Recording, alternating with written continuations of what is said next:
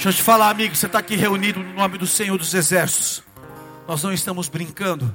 Apesar da nossa humanidade, apesar da nossa limitação, apesar da nossa condição, quando a gente ora, quando a gente clama, quando a gente rasga o nosso coração, a dinâmica do Espírito nos leva a uma condição muito além do que você pode imaginar que você é capaz, porque Ele habita em meio aos louvores, e onde dois ou mais estão reunidos em, teu, em seu nome, alguém aqui está reunido em nome de Jesus Cristo de Nazaré, Ele aqui está.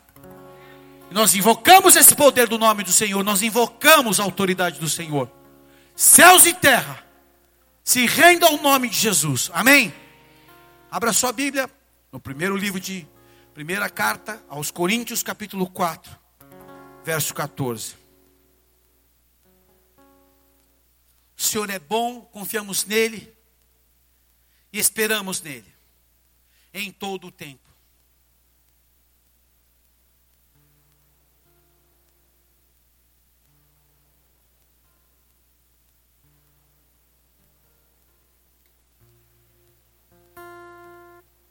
Acharam aí?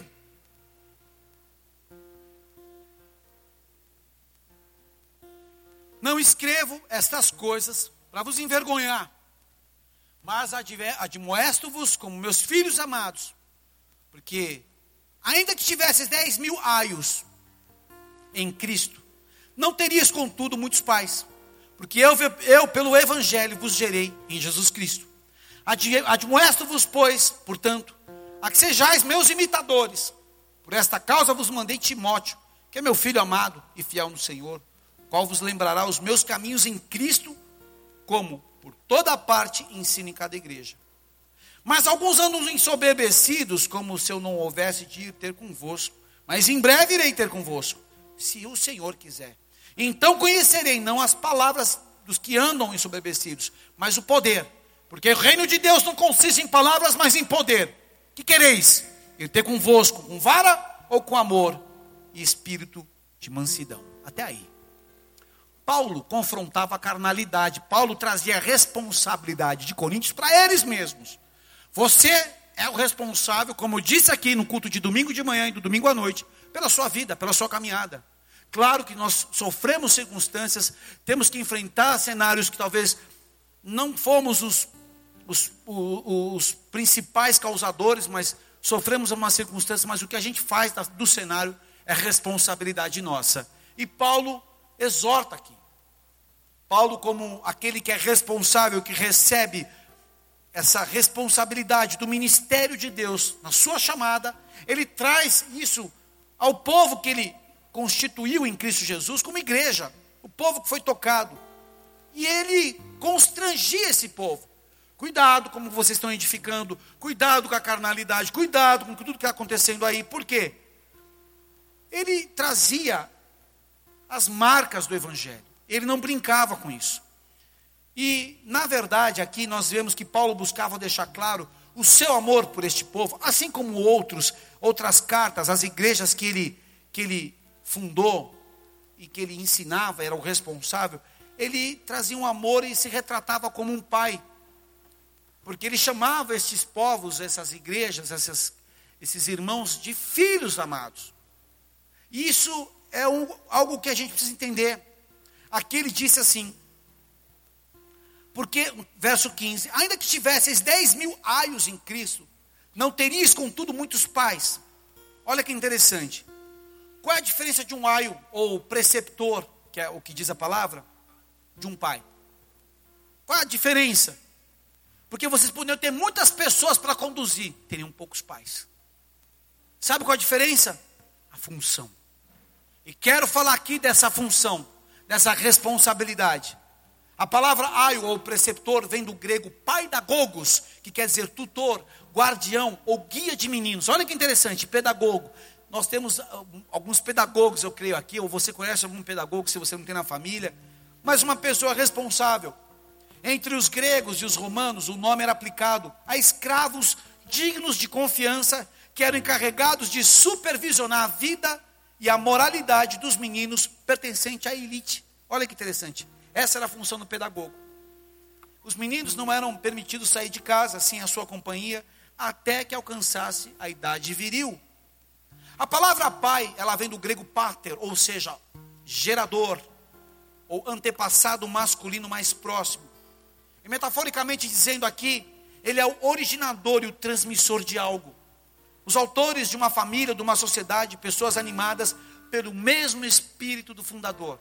Quando você entra numa grande instituição, numa, numa empresa, aí está a foto ali do fundador, do pai da, daquela empresa, do cara que foi o, o idealista, né? Então ele exerce essa função, aquele que originou. E por esse mesmo espírito, daquela mesma filosofia, é infundida nas pessoas que trabalham junto a filosofia de trabalho do pai. Isso é muito importante, porque pai é alguém que infunde o seu próprio espírito nos outros, que atua e que governa as suas mentes. Olha que interessante. Nós podemos impartir aquilo que somos, nós ensinamos o que sabemos, mas só podemos impartir aquilo que somos. E essa responsabilidade, pais, é nossa. É muito importante isso. Pai é alguém que está numa posição que cuida do outro, nesse sentido paternal, dizendo. E é um peso, é uma responsabilidade. Paulo também fala aqui nessas cartas que ainda pesava em todos os cuidados que ele tinha, os cuidados da igreja. Ele tinha esse peso. Cuidado da condição, do nível moral, dos padrões éticos de uma igreja. Ele era aquele que corrigia. Por isso também se atribui, atribui pai como um título de honra, como mestre, como aquele que os alunos seguem o seu conhecimento, o seu treinamento que eles receberam. Deus também é conhecido como Pai, queridos. Pai das estrelas, Pai dos luminares celestes, porque Ele é o seu Criador, que as mantém e as governa. Também Deus é conhecido como Pai dos seres inteligentes, racionais, anjos e homens, porque é o seu Criador, guardião e protetor. Deus é conhecido como o Pai dos cristãos, aqueles que através de Jesus Cristo têm sido exaltados a uma relação íntima, especialmente familiar com Deus, porque Jesus trouxe isso. Que não mais o temem como juiz severo, de pecadores, mas que o respeitam como seu reconciliador e amado Pai. Olha a condição como muda. Deus é conhecido como o Pai de Jesus Cristo, aquele em que Deus uniu a si mesmo com laços mais estreitos de amor, com intimidade e fez conhecer os seus propósitos e designou Jesus para explicar e propagar entre os homens o plano da salvação. E com quem também compartilhou sua própria natureza divina. Em João ele fala isso: quem me vê, vê o Pai. Olha que interessante. Há uma diferença entre o aio, o preceptor, o condutor e o pai. E a função. O pai gera, o pai é o responsável, o pai é o que assina, o pai é o que mantém, o pai é o que governa. E essas palavras, querida, refletem também o fato que os pais eram responsáveis pela educação. O pai ele gera através de um meio. E aqui Paulo diz aos coríntios que ele gerou esse povo através do evangelho. Não gerou de uma outra maneira. Não gerou com vaidade. Não gerou por uma vanglória própria. Gerou através do evangelho. O preço confirmava isso. O preço de Paulo gerar os coríntios confirmava isso. As marcas, as dores, as aflições, os naufrágios, as humilhações, confirmava que ele era pai. Pai é aquele que paga um preço, amigo. Que te discipula, que te disciplina, que te ajuda, que te confronta. Os pais também eram tratados como mais gentis dentro daquela sociedade, porque geralmente as mães eram as mais duras, aquelas que eram responsáveis pela parte difícil da criação, e, e as mulheres precisam ser honradas por isso. Mas também os pais usavam da vara para disciplinar os seus filhos, e de uma forma severa às vezes, é claro. O que eu quero trazer aqui, meus irmãos, é que a palavra disciplina vem de uma raiz grega que é chamada paideia. É todo o treino e educação infantil no que diz respeito ao cultivo da mente e da moralidade, que é empregado este propósito para ordens e admoestações, repreensão e punição. Hoje eu tive que disciplinar minha filha antes de vir para cá. Foi muito desgastante para mim. Enquanto eu orava pela circunstância, o Senhor trouxe um peso no meu coração e falou: se a criança foi entregue à sua própria estultícia, ela vai te envergonhar. Eu, Alexandre, fui disciplinado e provavelmente você foi disciplinado. Até hoje eu sou disciplinado pelo meu pai, que vai estar aqui domingo. E posso falar, toda a disciplina dele me ajuda demais. no final, apesar de ser desagradável, é muito bom. Eu vou chegar lá. A disciplina também inclui um treinamento, um cuidado. Tudo o que em adultos diz respeito ao cultivo da alma, a correção de erros, a contenção das paixões, a disciplina é atribuída, deve ser atribuída. A disciplina é a instrução que aponta para um crescimento em virtude. Então, se nós somos negligentes na disciplina dos nossos filhos, nós estamos contribuindo para uma mediocridade, até uma ameaça das virtudes quando forem adultos. A disciplina fala do castigo, da punição, dos males com os quais Deus visita os homens para correção. Se você estudar o livro de Jeremias inteiro, nós vemos um lado Deus levantando Jeremias para arrebentar, mas também uma promessa de restauração, uma promessa de amor, uma promessa de reencontro. Vou falar com os pais aqui. A gente disciplina, mas o que a gente quer no final dessa disciplina é dar aquele abraço, é dar aquele aperto, é dar aquele beijo, é dizer o quanto ama, mas às vezes não pode, porque estraga. Estraga. Disciplinar não é algo fácil. Provérbios capítulo 3, verso 12. Porque o Senhor repreende a quem ama, assim como o pai ao filho, a quem quer bem. Um dos sinais que Deus te ama é que Ele tem que usar, às vezes, circunstâncias, processos, para quebrar a sua estultícia, para quebrar o seu ímpeto orgulhoso. É ruim? Naturalmente falando, sim. Mas tem um propósito, tem um fim. Como Deus está preocupado com o teu fim, Ele te disciplina. O filho que ama, ele precisa disciplinar. Ele precisa passar por uma prova. Provérbios 13, 24 diz assim: O que retém a vara aborrece a seu filho, mas o que o ama, cedo o disciplina. Peraí, peraí, peraí. Está errado esse, esse versículo, Léo? Não, não está. O que retém a vara aborrece seu filho, por quê?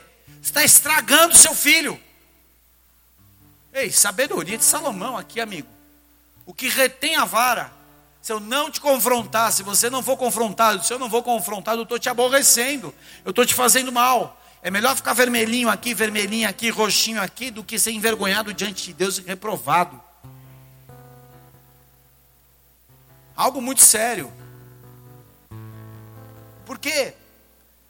Porque para um efeito bom e poderoso que ocorresse, Deus tem que disciplinar. Pastor, qual que é esse efeito bom que vai ocorrer? Que você continue sendo filho. Porque o pai disciplina o filho que ama, mas o filho que ele não disciplina, sabe o que, que acontece? É tratado como um bastardo. Uma das maiores maldições que uma pessoa pode receber é a bastardia. Desabilita ela no mundo espiritual, tira a cobertura. Por isso que a gente faz cura e libertação, a gente vai ter agora em junho. Amém? Muito importante, por isso que a gente faz essas orações. Para quebrar o poder da bastardia. Do filho que nasce fora do casamento, abençoado por Deus e reconhecido diante das leis dos homens. É muito sério isso. O fundamento da bastardia vai ser todo ensinado mais uma vez aqui. Eu quero que você abra em Hebreus capítulo 12, verso 4.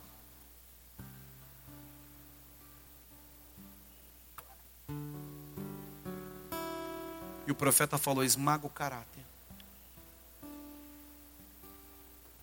Eis-me aqui, Senhor.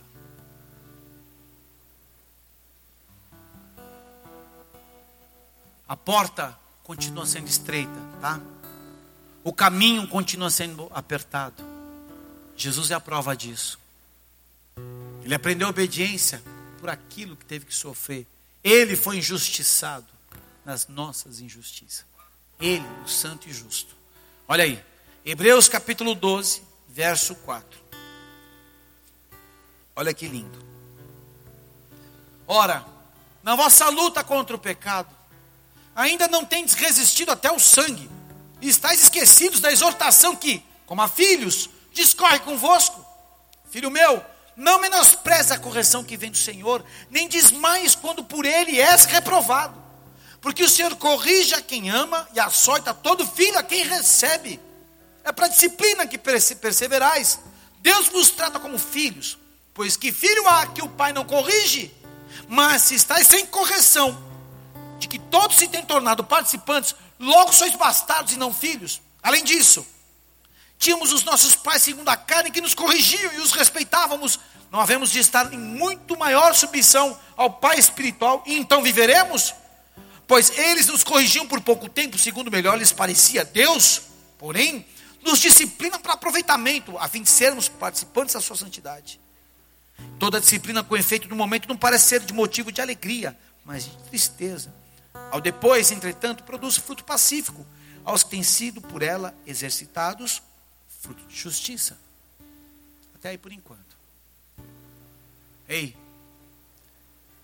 aqui o escritor de Hebreus fala para a gente perseverar, para a gente correr, correr com paciência a carreira da fé que foi proposta, para a gente ter sempre o referencial de Jesus Cristo, que não olhou e não, se, não, não parou, não deixou de enfrentar, ele suportou a cruz, sabendo que havia uma alegria, um gozo proposto, que era o trono ao lado de Deus Pai. Então ele pede para que a gente tenha essa mesma consideração. Se ele considerou, se ele, se ele, se ele suportou, eu tenho que considerar isso. Para que eu não seja enfraquecido, para que eu não venha desfalecer no meu ânimo natural, mas a minha fé que me renova a cada dia. Eu não posso esquecer dessa exortação. Eu tenho que resistir, eu tenho que lutar, eu tenho que me abrir ao processo da correção do Senhor. E Deus corrige a gente sempre. Você é corrigido no aeroporto, quando a moça que vai dar o embarque fala, para trás da linha, cidadão. E o teu orgulho. Quando a pessoa não te atende bem. Então, a gente está sempre em processo de correção. Quando você precisa ser confrontado pela liderança, pelos seus pais. Uma vez eu pedi hora extras, eu era gerente de contas. fui fazer cálculo dos meus dias em haver, cheguei para o meu diretor e falei, eu quero meus dias em haver aqui, ó, dos eventos que eu fiz, tudo mais, eu vou querer compensação. Sabe o que ele falou? Senta aqui, rapaz. O seu cargo é um cargo de confiança. Eu nunca, nos meus tantos anos de laboratório, pedi isso. Pedir isso é como se fosse uma falta de ética. Porque você está num cargo diferente. Você não é qualquer um dentro dessa empresa. Você tem uma responsabilidade. Eu falei, puxa, se bem que juridicamente tem as leituras que eu quiser. E que o juiz também vai interpretar e vai julgar. Mas eu falei, eu fui constrangido. Porque eu estava agindo como um simples representante, mas eu estava numa outra função já. Ei, amigo, você não é mais um soldado, você está numa outra condição. Você tem responsabilidades, não fica agindo dessa maneira. Ele me corrigiu, me confrontou, eu fiquei envergonhado, mas eu aceitei. A minha mentalidade ainda era de representante, eu tinha que ter uma mentalidade diferente, de um gestor da empresa, com responsabilidades, que eu era a voz da empresa numa região, que eu estava numa outra condição, que a empresa atribuía em mim uma confiança. E que se eu viesse falar, eu fiquei até as 11 da noite num evento, a empresa ia acreditar. Como também tive muitas vezes liberdade de ir mais cedo para casa. Então é essa maturidade que a posição exige. E às vezes nós somos constrangidos, somos corrigidos. Como assim você vai ter que fazer aulinha em reciclagem no centro de formação de condutores, tendo 20 anos de habilitação? Vai, porque o senhor infringiu a lei. Tenta recorrer. Eu tenho um irmão em Cristo Jesus, um querido nosso, que ele trabalha no departamento da cassação de condutores. Sujeitei para ele meu processo. Faz tempo isso, graças a Deus. Já aprendi as duras penas. Ele falou, pastor, você vai recorrer, o juiz vai indeferir. Aceita a correção. Aceita a punição que é melhor. Ah, 30 dias sem carteira ali, ó. Valéria, pega o carro. Diz direito. Nada que a direção defensiva me ajudou demais até hoje. Vamos para a Califórnia? Vamos e o S395, uma rodovia no meio do deserto do Mojave. Uma V8 na mão, amigo. Sabe o que eu só lembrava? Patrulha Rodoviária Federal Americana.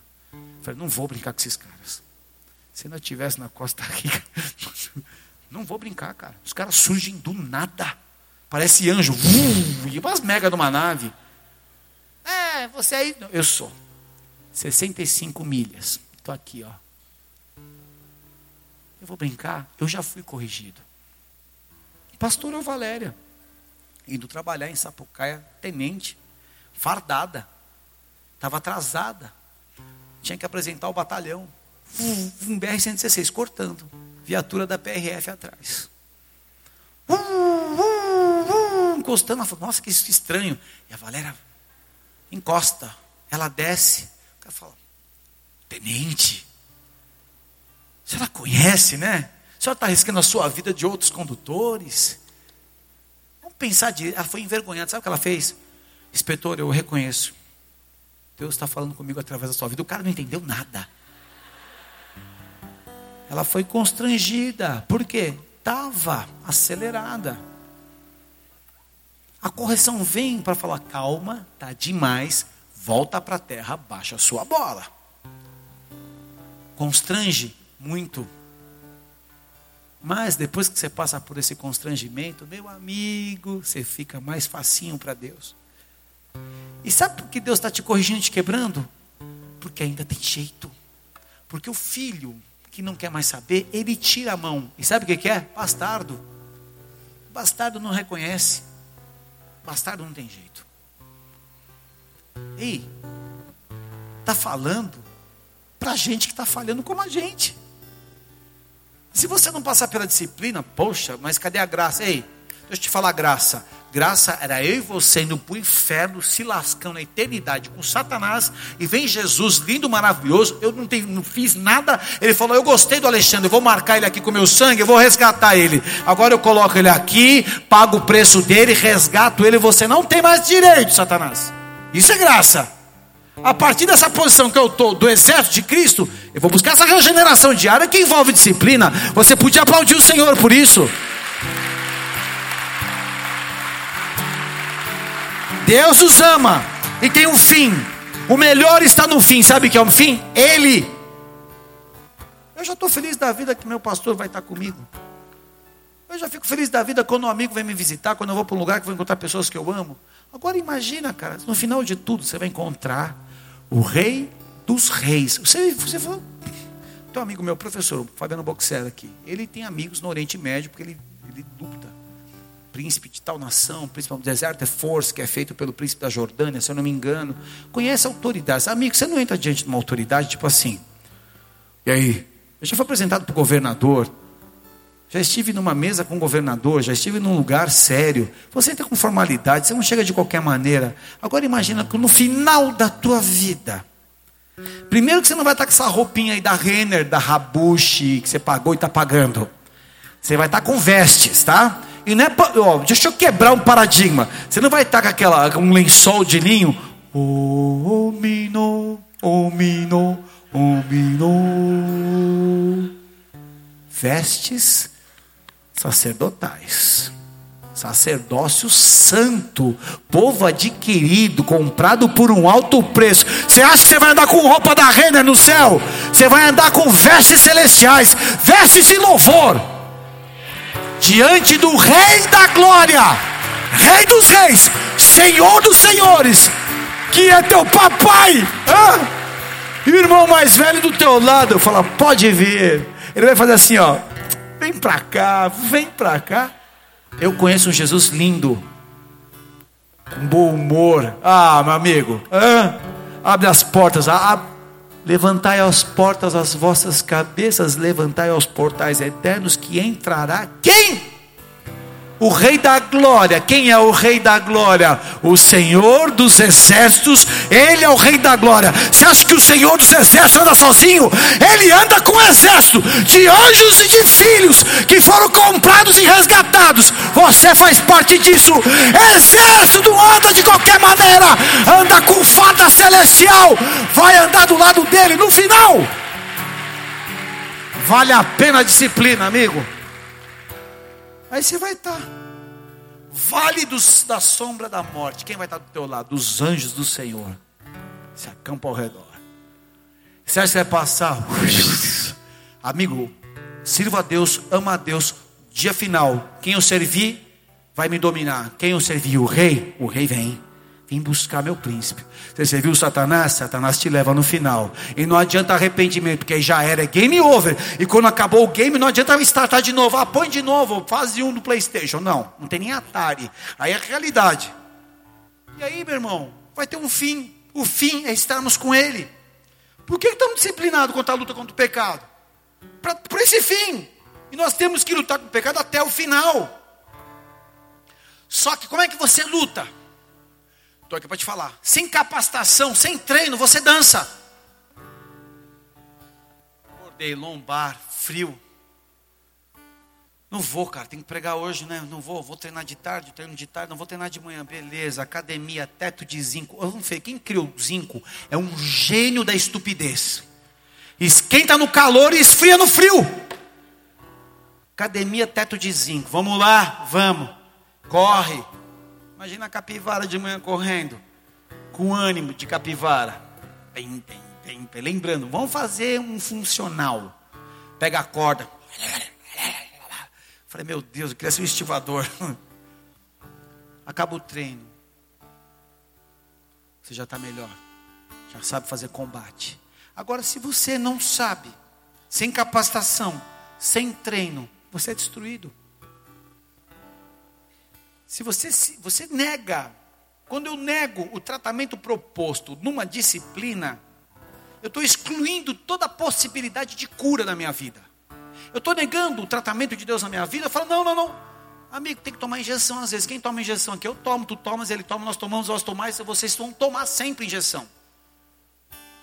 Dói injeção? Dói. É legal? Não. É ruim. Mas se eu nego injeção, eu estou deixando a enfermidade acelerar. Não, eu quero me abrir.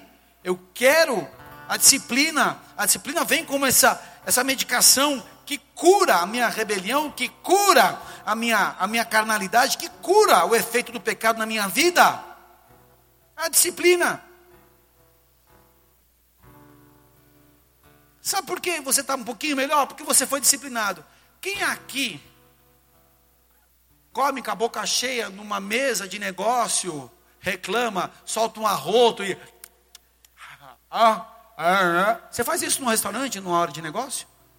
Disciplina. Você pode estar comendo no restaurante de estrada que tem muitos bons, graças a Deus o Rio Grande do Sul é bom. Você vai qualquer bimboca, sempre tem um vaziozinho, né? Uma, uma coisinha boa, um sagu, né? Aquela coisa boa. Amigo, você está no restaurante, está comendo, se você não sabe, imita, né? Como diz lá a palavra, senão o rei te põe um garfo na, no pescoço. Está na boa, porque um dia assim foi ensinado. Eu tenho que falar para minha filha, fecha essa boca para comer. No início, a bebezinha, ai que linda, ai tu, tu, tu, tu, tu, tu papai. Agora, tá feio, já é grande, acabou essa história. Você também, negão. Tá comendo com a boca aberta por quê? É feio. É feio. Está sendo disciplinado. Para quê? Para que um dia você esteja preparado para outra condição. Não sabe o que fazer? Fica quieto. Observa as pessoas, mas é que acontece. Quem não é disciplinado é envergonhado. Pode postar isso no teu Facebook não, e, e assina para você essa. Eu te dou essa de grátis. Quem não é disciplinado é envergonhado por mim mesmo, a minha sabedoria. Por quê? Amigo, a disciplina. Não é que você tem que ser o formal, robô. É, posso coçar a orelha? Não é isso. Mas a disciplina mostra que você foi tratado. Mostra que você foi exercitado. E você está preparado para uma missão. Uma vez o irmão perguntou: quando é que você vai me levar para a Argentina? Eu falei: o senhor fala espanhol? Porque eu não vou te levar para a Argentina, não vai ficar te traduzindo, amigo. Você fala espanhol, vai. Quem que prega aqui? Quem foi disciplinado. Quem que eu vou respaldar? Quem que eu vou assinar? Quem foi disciplinado. Por quê? Porque eu torno-me um bastardo. Sabe o que quer dizer bastardo? Um fruto ilegítimo. Você imaginou você é um fruto ilegítimo para Deus? Fala, não, isso aqui não é meu. Meu pai tinha uma péssima brincadeira. Meu pai vai vir para aqui, tá? Vocês vão abençoar ele, honrar ele, porque eu conto essas histórias. Estou me desnudando aqui, tá? Na minha história. Ele tinha uma péssima brincadeira quando ele tinha alguns amigos que frequentavam em casa. Ele tinha um amigo dele muito próximo, um, um construtor português. Hoje eu me arrependo, né? Porque o cara era rico. Só que ele só tinha, ele tinha três filhas. E meu pai dois filhos. Ele falava assim, ó, quer trocar? Leva o mais novo e dá a sua mais nova. Quando eu ouvi a voz desse tio Roberto, eu tinha pânico. Eu me escondi, o tio Roberto chegou, eu achava que ia ser trocado. Quer trocar? Leva esse aqui, leva o mais novo. Mas eu ficava desesperado. Hoje, lembrando da grana do tio Roberto, falou, pô, seria um bom negócio. Mas deixa eu te falar. Eu sou legítimo, eu sou filho. Eu não sou bastardo. Agora, se você é um ilegítimo, isso aqui não é meu, meu pai fala, isso aqui não é meu, não. Isso aqui pode trocar, falando brincando. Amigo, você imagina Deus falando, não, isso aqui não é meu. Isso é filho do diabo, sei lá de onde que é. Deve lá no Parque São Jorge, qualquer coisa assim. Amigo, não é brincadeira. Por quê? Se você não é tratado, se você não é disciplinado, nega.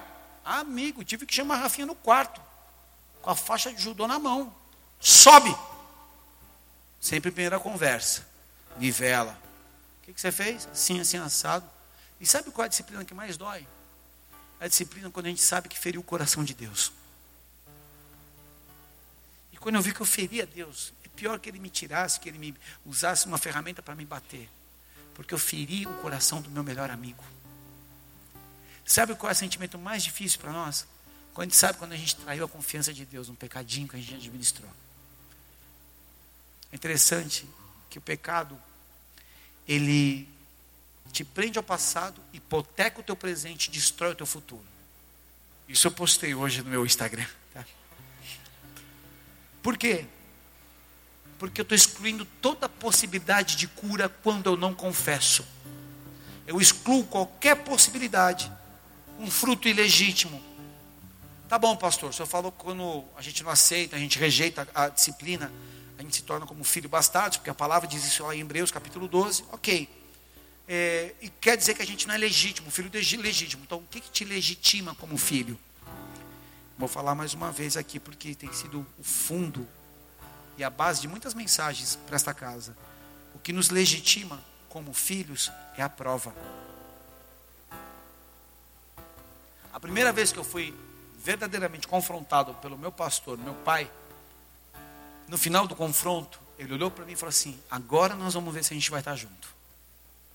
Eu saí do púlpito triste, desci triste. Ele viu que eu fui embora triste para casa, e ali minha vida. E passei, tive que viajar. E essas viagens para mim eram viagens que ao mesmo tempo me ajudavam a refletir muito, eram viagens perigosas.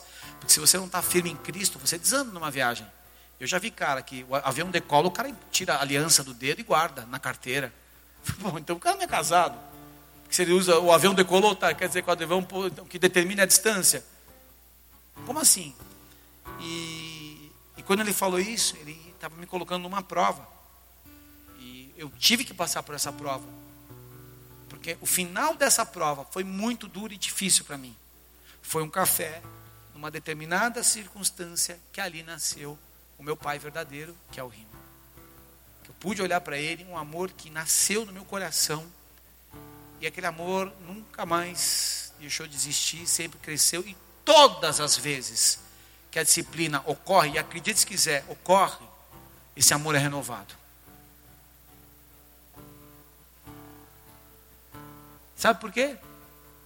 Uma criança, ela sabe que você ama quando você disciplina, quando tem limite. Porque você, ao disciplinar, porque eu vou dizer, eu vou falar, galera, disciplinar desgasta. Ou coisa chata é disciplinar. Acho que as coisas mais chatas que tem mandar nego embora e disciplinar. Mas tem que disciplinar. Se você realmente está preocupado com o futuro da pessoa, você vai ter que disciplinar. Agora, o que não tem mais jeito, irreconciliável, intratável, já era. Eu não perco mais meu tempo. Ensino isso, ele não perde mais o tempo com quem não está junto. Fala, explica, mostra, afirma, mas o cara não quer. Ele já não está mais junto. Por que, que eu vou ficar, ai, por favor, não se vá, eu já não posso suportar essa minha vida de amargura. Não se vá, não me abandone, por favor. Daqui para frente tudo vai mudar. Não. Eu falo, querido, você tem certeza? Não quer? Pensa bem. Tira um tempo, vai orar e jejuar. Já não está te ouvindo. Já não tem a sua voz. Já não te considera mais. Como assim? Deus tratou Israel. Deus tratou Davi. Deus me pegou já tarde e falou assim: tá, Davi se achava o cara, 1 milhão e 570 mil homens de guerra. Estamos falando de Porto Alegre como exército de Davi, de um rei. O Joabe, ou Abner, não sei quem foi, se foi Joabe, algum dos filhos dos irmãos dele. Vai lá e conta, conta aí. Ele falou, meu, eu não vou contar. Tanto que esse guerreiro não contou algumas tribos, que sabia que o pau ia quebrar. Aí, Deus manda o profeta e fala assim, ó, avisa que a batata vai assar. Escolhe pestilência, cai nas minhas mãos ou na mão dos inimigos. Ele falou, peraí, eu vou recorrer, eu prefiro cair nas mãos do Senhor, porque ainda Ele pode ter misericórdia de mim. E Deus não poupou a disciplina. Naquela brincadeira dele, 70 mil morreram. 70 mil. Esse sangue ficou na mão de Davi. Você acha que Deus disciplinou? Você acha que Deus disciplinou e usou o próprio filho como instrumento de justiça? Teve que fazer o filho ser moído por nós. A palavra diz em Isaías que Deus se agradou em moê-lo. Como assim Deus que fala assim, hoje eu vou arrebentar meu filho? Não, porque ele estava vendo eu e você aqui, meu amigo. E você preocupado com o Grêmio, com o Inter, pelo amor de Deus, volta os seus olhos para o Senhor, aceita a disciplina. Por que ele se agradou? Porque ele te amou. Porque no original Deus te fez no molde dele. Eu já falei essa palavra, preguei lá em cima, foi maravilhoso. Deus está falando comigo, ouvi essa mensagem ontem. Por quê? Porque Deus tem um propósito maravilhoso, tem um fim. A prova é o que te legitima. E o escritor de Hebreus revela um princípio no verso 9 a correção que revela a submissão. Ele diz assim no verso 9: Além disso, tínhamos nossos pais que, segundo a carne, nos corrigiam e os respeitávamos. Não havemos de estar muito maior submissão ao Pai espiritual e então viveremos? Disciplina mostra se você é submisso ou não. Se você se sujeita. Deus nos corrige para que tenhamos a condição. Olha só isso. Deus nos corrige para saber se temos a condição de sermos seus, seus companheiros. Te provo. Ele diz assim: participantes, no verso 10 final, a fim de sermos participantes. Sabe o que é a palavra participantes? Companheiro. E o alvo da paternidade é uma amizade. Te falo com todo o meu coração. Tem filhos que eu dou intimidade da minha amizade. Lógico no limite. Se a girafa levantar, já dou logo na cabeça baixa aí, girafa. Não vai ser, eu sou girafa. Estou na estrada. O cara me passa na frente, oh, se, se eu estou pai, filho, vai para trás. Já ganho aí, já ganho coisas assim. Protege ou expõe? Filho protege, bastardo expõe. Você viu o que aconteceu com ele? Filho protege. Estou aqui. Se abrir a boca, o couro come. E Deus fala da disciplina a fim de sermos participantes, companheiros. Toda vez que o Senhor disciplina, Ele procura enxergar se há um foco de rebeldia não tratado ou se você mata o seu eu. Seu ímpeto, falando, esse é meu filho. Esse nunca vai se levantar contra mim. Uma vez estávamos em Israel, em 2006. Havia um pastor muito querido de uma outra igreja que nos acompanhou, homem de Deus, e conversando com o AP, a gente naquela sala ali, conversando no hotel. Aliás, vocês tinham que ir para Israel, né? Tem gente que tem grana não vai a Israel, por quê, hein, meu? Fica esperando, ai, porque é tantos mil. E aí, se acaba, e se o governo vira, e se o anticristo entra no Brasil de vez? Pega esse dinheiro, vai para Israel e curte, meu. Eu curti a vida, já tive muitas coisas. Bom, enfim. Pega, meu, investe essa grana. Sabe por quê? Não investe em Israel, investe no, na roda do carro. Investe não sei no que. Investe em coisa que te faz mal. Vai, vai ficar velho. Você fala, eu fui para Israel, detonei lá. Eu dou uma força para meu sogro. Meu sogro, não sei. Eu falei, acelera, viaja, gasta essa grana, velho. Pode ficar tudo para mim, estou brincando. Não quero nada. É minha esposa, vem? É da minha esposa. Eu acho que a gente tem que viver a vida. Desculpa aí, tá? Mudei aqui o foco. Estou falando de disciplina, mas isso é para tua disciplina. Junta, meu, vou te falar uma coisa. Minha avó, ela não usava nada que eu dava para ela. Sabe, minhas tias davam roupa, vestido de velho, aquelas vestidão, né? aquela coisa de italiano, dava bolsa para ir para a igreja. Nada, nada, nada. Mesma vida. A velha morreu, está no céu. Morreu no Senhor Jesus. Vamos revirar as coisas, vamos dar as coisas da avó, né? Quem vai usar os vestidos desse tamanho? Ninguém está no, no shape da velha. Beleza, vamos entregar tudo. Abriram uma bolsinha da velha, estava cheio de dinheiro. Ela juntava o dinheirinho do enterro dela. Em vez de falar, filho, o que, que eu faço? Faz um seguro funeral que vai dar tudo certo, ainda dá um cascaio para os netos. Juntou, guardou, guardou e não viveu a vida. Vive a vida, amigo, de uma forma decente. Curte, desfruta do gozo do seu trabalho. Se você não tem, vive a vida que Deus está te permitindo ter agora, com alegria. Amém? Desfruta. Pode ser um açaí, pode ser um picolé no parcão, pode ser um carrinho de bate-bate no, esse circo que vem. Eu peguei a Rafaela esse tempo atrás, ano passado, tinha esse circo com nome estranho, que não é nada desses nomes. Você fala Vostok, os caras são tudo colombiano. Você acha que os caras são russos, não é ninguém russo. Peguei a Rafaela, meu amigo, mas detonamos. Vamos, filha, qual que você quer? Quer, vamos, vamos, vamos gritamos, xingamos, fizemos tudo. Curte, curte a vida. Voltando aqui, onde eu estava? Nem vocês sabem onde vocês estão, em Porto Alegre, na Avenida Assis Brasil, ouvindo uma palavra sobre a disciplina que te faz bem. E o que, que esse vídeo está passando aí na frente? Vamos apagar essa tela aí agora? Ou eu tenho que subir aí e disciplinar você, rapaz?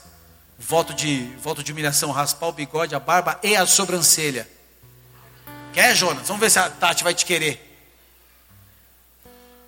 Porque a prova te legitima. E aí ele fala: sermos participantes. Quer ser participante? Quer ser companheiro de Deus? Quer andar junto? O que, que você tem numa prova de disciplina? Eu preciso viajar às vezes. Olha eu abrindo aqui me desnudando. Eu preciso levar um companheiro. Sabe quem eu escolho?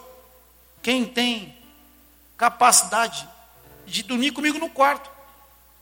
Vou levar um dodóizão? Eu não vou levar um roncador também, né? Um, lá eu com a marmota. O que, que é? A, a, a IPTC está fazendo uma obra no quarto? Não, está se abençoado dormindo. Aí não dá também. Mas, pelo amor de Deus, o que, que você vai levar? Quando Deus, Ele quer ver que Ele pode andar junto, amigo. Ele fala, não vou levar o bastardo junto. Não vou. Quem que vai estar do meu lado? aquele que vai andar comigo, aquele que ouve, aquele que me ama, aquele que aceita a minha prova, que permite ser corrigido. E o alvo da paternidade é sim andarmos participantes da sua santidade, da sua, da sua presença. Temos que lembrar que Deus é santo e somente através do processo diário de regeneração processo de regeneração, que é lindo e poético, o homem interior se regenera. Como é que esse homem interior se regenera? Você toma uma vitamina de regeneração? Não. Ele é moído, ele é constrangido, ele é tratado todo dia. Aí ele se regenera. Como é que uma árvore se regenera? Com um remédio, com poda. Não quer ser podado, como é que vai regenerar? Já foi aqui na serra? Quando acaba a colheita, da uva, eles começam a podar, para quê? Para que de novo o que venha, vem com força. Como é que esses caras estão podando um lugar tão bonito as parreiras? Não tem que podar. Se não podar, mata. Se Deus não te podar, você morre, amigo. Se você não aceita a poda, você já é um tronco seco. Mas eu creio que ainda sendo um tronco seco, a misericórdia de Deus vai tocar a sua vida. Deus é santo. E só podemos ser parte dessa realidade, da santidade dele, se a gente aceitar a disciplina. E no início não é algo bom. Como ele diz aqui, no início não é algo bom. Toda disciplina com efeito no momento não parece ser motivo de alegria. Verso 11. Não é bom, é difícil. Mas depois, diz aqui, Hebreus 12, 11: Entretanto, produz fruto pacífico aos que têm sido por ela exercitados e fruto de justiça. O que Deus quer ver da gente é fruto de justiça. Justiça fala de coerência com Deus, retidão. Opa, esse cara na área sexual anda com frutos de justiça. Esse cara na área financeira anda com frutos de justiça. Esse cara no trabalho me dá frutos de justiça. Ou seja, ele está coerente. Porque a hipocrisia é a oposição do fruto da justiça. Aqui, glória a Deus, na sua casa é frutaria, é açougue, é padaria, só obra da carne. Na internet, fruto de justiça. Boa noite. Boa noite, nada. Foi-se, Jezabel. Já deleta. Cadê os chips que te ligam aos frutos de injustiça do teu celular? Você tem um celular que se você ligar, aparece você lá no Instagram, no não sei aonde, lá no WhatsApp. Aí vem todos, todo o zoológico que você já relacionou, está tudo lá. tigre, zebra, leoa, leoparda, dragona, ratazana, tem tudo lá. Ah, essa aqui, é essa aqui, quarta-feira é um bom dia. O que, que é isso, cara? Cadê o fruto de justiça? Não tem. Mas se você se permite ser exercitado na disciplina, você fala o quê? Está na hora de romper, eu vou romper. Aí a disciplina está te exercitando. Está sendo tratado, está deixando quebrar, está deixando Deus fazer obra, está dizendo não para você mesmo. Eu encerro, queridos, no verso 12 de Hebreus 12, dizendo assim: Por isso, por causa do fruto da justiça, porque você está sendo exercitado numa disciplina, olha que lindo. Por isso, por isso, restabelecer as mãos descaídas e os joelhos trôpegos. Tem gente arrebentada, mas se você se permitir ser exercitado por uma disciplina, porque ela tem um fim maravilhoso, fazer caminhos retos para os pés, para que não se extravie o que é manco, antes seja curado. Seguir a paz com todos e a santificação, sem a qual ninguém verá o Senhor. Olha aqui. Atentando diligentemente, porque ninguém seja faltoso, separando-se da graça de Deus, nem haja alguma raiz de amargura aqui brotando, vos perturbe, por meio dela muitos sejam contaminados. Não é disciplinado, a raiz da amargura vem, você fica na sua justiça própria, não dá fruto de justiça, começa a contaminar com a sua amargura, começa a tropeçar, você começa a se descair e contamina pessoas. E no verso 16: Nem haja algum impuro ou profano, como foi Esaú, o qual por um repasto vendeu seu direito de primogenitura. Feche os teus olhos.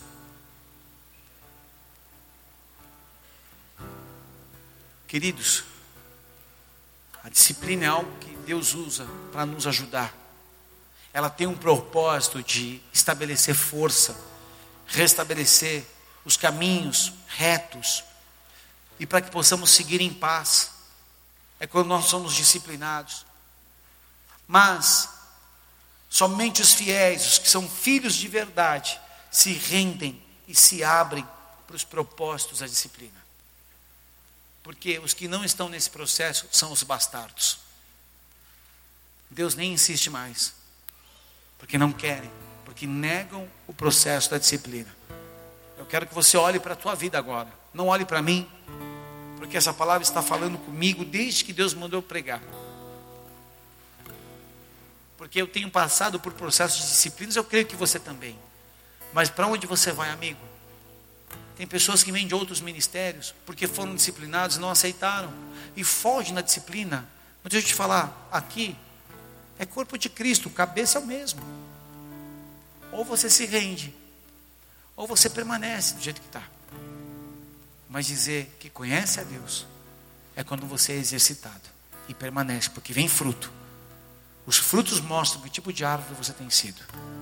Se arrependa dos seus pecados Renuncie o que precisa ser renunciado.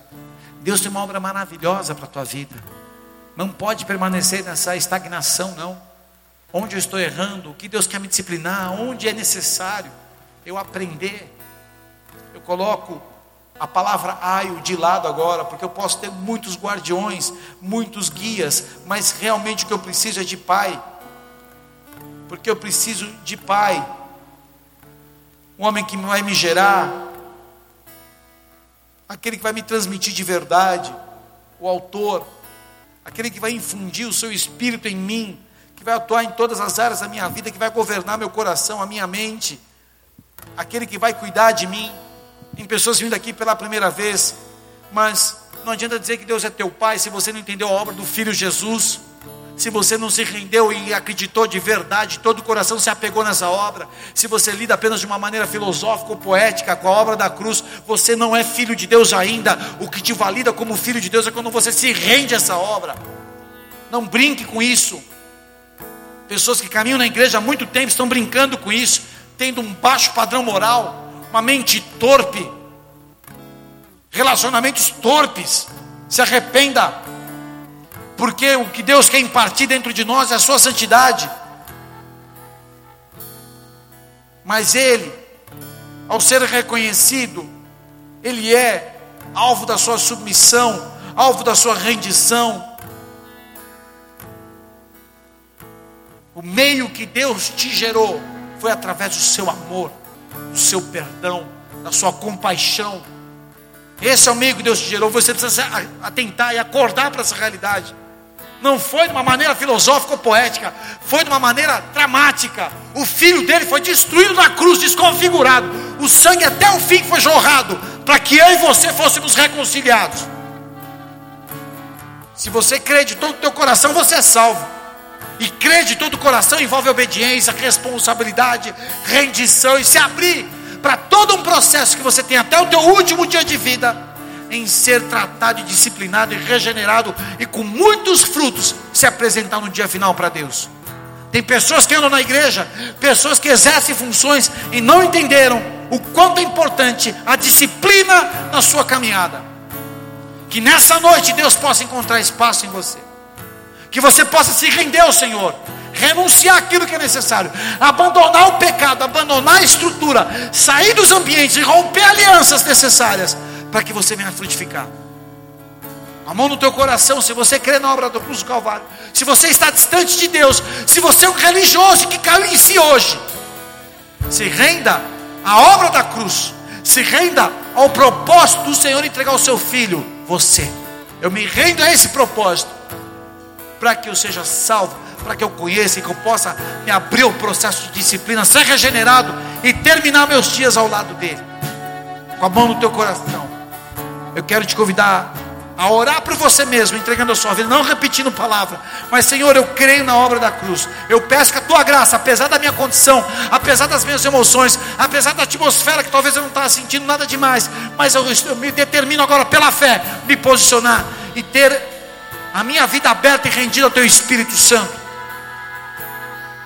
Você que deseja isso, com a mão no teu coração, talvez você esteja visitando, ouvindo aqui, talvez hoje é o dia da tua verdadeira reconciliação com Deus com a mão no teu coração, repita assim comigo: Senhor Jesus. Senhor Jesus. Eu ouvi a tua palavra. Eu ouvi a tua palavra. Eu creio. E eu creio. Na obra da cruz do Calvário. Na obra da cruz do Calvário. Que por amor a Deus. Que por amor a Deus. Ao Pai celestial. Ao Pai celestial. O Senhor se rendeu. O Senhor se em rendeu. Em obediência suprema. Em obediência suprema. Obediência de morte. Obediência de morte. Por mim pecador. Por mim pecador. E na cruz do Calvário. E na cruz do Calvário. Deu a sua vida. Deu a sua vida. Para que a minha vida fosse alcançada. Para que a minha vida fosse alcançada. Rendeu a sua própria morte. Rendeu a sua própria morte. Para que eu vencesse a morte. Para que eu vencesse a morte. Mas ao terceiro dia. Mas ao terceiro o dia. Senhor. O Senhor. Ressuscitou da morte. Ressuscitou da morte. Se levantou. Se levantou. E hoje vive. E hoje vive à direita de Deus Pai. À direita de Deus eu Pai. creio em Jesus Cristo de Nazaré. Eu creio em Jesus Cristo de Nazaré. E confesso. Confesso. Tu és o meu único Senhor. Tu és o meu único meu Senhor. Meu único Salvador. Meu único Salvador. Eu abro meu coração. Eu abro meu coração. Eu creio que tu és o filho de Deus. E eu creio que tu és o filho de e Deus. E rendo a minha vida. E rendo a minha exclusivamente. vida. Exclusivamente. A tua autoridade. A tua autoridade. Ao teu poder. Ao teu Perdoa poder. os meus pecados. Perdoa os meus me lava pecados. no teu sangue, Jesus. Me lava com o sangue de e Jesus. me escreve. E me escreve. O nome. O nome. No livro da vida eterna. No livro da vida Porque eu me rendo ao teu governo. Porque eu me rendo abro ao teu a ti governo. agora. E abro Espírito. Santo. Espírito Santo. Entra na minha vida. Entra na minha vida. E me conduz até o dia final. E me conduz até no o dia centro final. da vontade de Deus, Pai. No centro da vontade de Deus, Em Pai. nome de Jesus em Cristo. nome de Jesus. Amém. Você que tomou essa decisão, se coloque de pé no teu lugar. Você que fez essa oração. Você que se reconciliou, você que entregou de todo o teu coração a tua vida, todos de olhos fechados, não fique com vergonha, porque você está fazendo isso diante de Deus. Eu quero orar por você. Você que tomou essa decisão, é por você agora. Essa é a oração mais importante da sua vida, da sua existência. Como servo do Senhor, eu te digo isso. Senhor, eu coloco diante do teu altar estes preciosos irmãos e irmãs que entregaram a sua vida agora. Se colocaram de pé, que renderam essa oração verdadeiramente, confessaram o Senhor, que estão rendidos a Ti. Como igreja nós reconhecemos, como igreja nós pedimos agora, Senhor, escreve estes nomes no livro da vida eterna, nesse novo e definitivo tempo, estação determinada pelo Senhor, dessa oportunidade que se abre. Eu peço agora, enxerta-os no reino do teu poder, do teu amor, e escreve, Pai, esses nomes, Pai, no livro da vida eterna, que sejam selados, guardados, que não haja roubo, nenhum tipo de engano, tropeço, impedimento, mas que prosperem para a glória do Senhor. Assim, oro e os apresento e confirmo estas orações diante do teu altar, como igreja, em o um nome de Jesus. Você pode aplaudir o Senhor por essas vidas. Você que tomou essa decisão, está aqui a Priscila, o Murilo, está aqui, a Gisele está aqui também, Sabrina, tá todos aqui os nossos irmãos que estão aqui na, na, na frente, são os boas-vindas. Você que tomou essa decisão, vem no final, dá o seu nome, eles vão estar aqui espalhados na saída. Porque essa decisão tua que você tomou não pode permanecer apenas uma oração. Você vai levar isso à prática, caminhar com Jesus. E nós estamos aqui para te oferecer estrutura, apoio para andar com Jesus. Que é meditar na palavra de Deus, andar com aqueles que andam com o Senhor, ser fortalecido, alimentado. E o que eles fazem aqui é te dar esse início, esse processo, esse vínculo, como um início de um acompanhamento que nós queremos te dar. Amém? Então eu peço no final se apresente esses guerreiros que estão aqui para te servir com todo o coração. Amém? Pode aplaudir o Senhor. Se coloque de pé para adorarmos.